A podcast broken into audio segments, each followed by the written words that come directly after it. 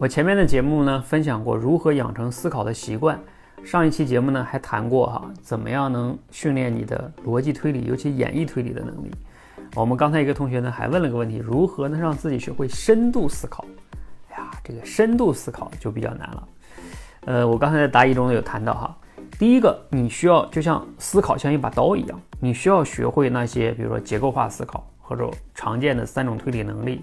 以及系统思考这些这些思考的能力要提高，就像你这把刀，你要把刀磨快啊，刀越快，砍东西就越砍得好，砍得深，对不对？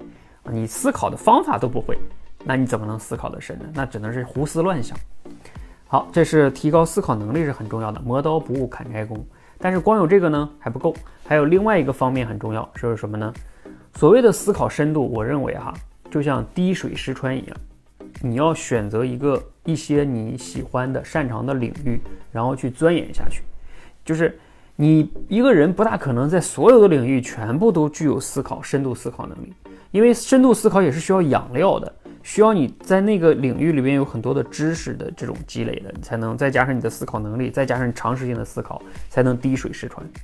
所以，所谓的深度思考，呃。除了思考能力以外，就是我说的，你要选择一个你长期喜欢、擅长、深入的领域，然后持续投入时间去思考，不断的总结、尝试、复盘、总结，这样你才能真正的有深度思考。啊，你想要快速的提升深度思考能力，然后对什么都有深度思考能力，我认为这是一种痴心妄想。就比如说像我，你现在要让我问问我对什么国际政治、经济、贸易、股市看法，什么餐饮行业的看法、人工智能的看法。没有什么深度思考，啊，大多数人我认为也不会有什么对自己不熟悉的领域，你谈不上深度思考，啊，那你你能做的是，你把你的时间精力花到一个你擅长的领域，你热爱的领域，然后持续的深入投入，再加上你的思考能力，我认为才会有一些真知灼见，真知灼见出来，才会有深度思考能力，啊，否则没戏。好，也欢迎大家分享一下，你觉得怎么样人才能有深度思考能力呢？欢迎留言。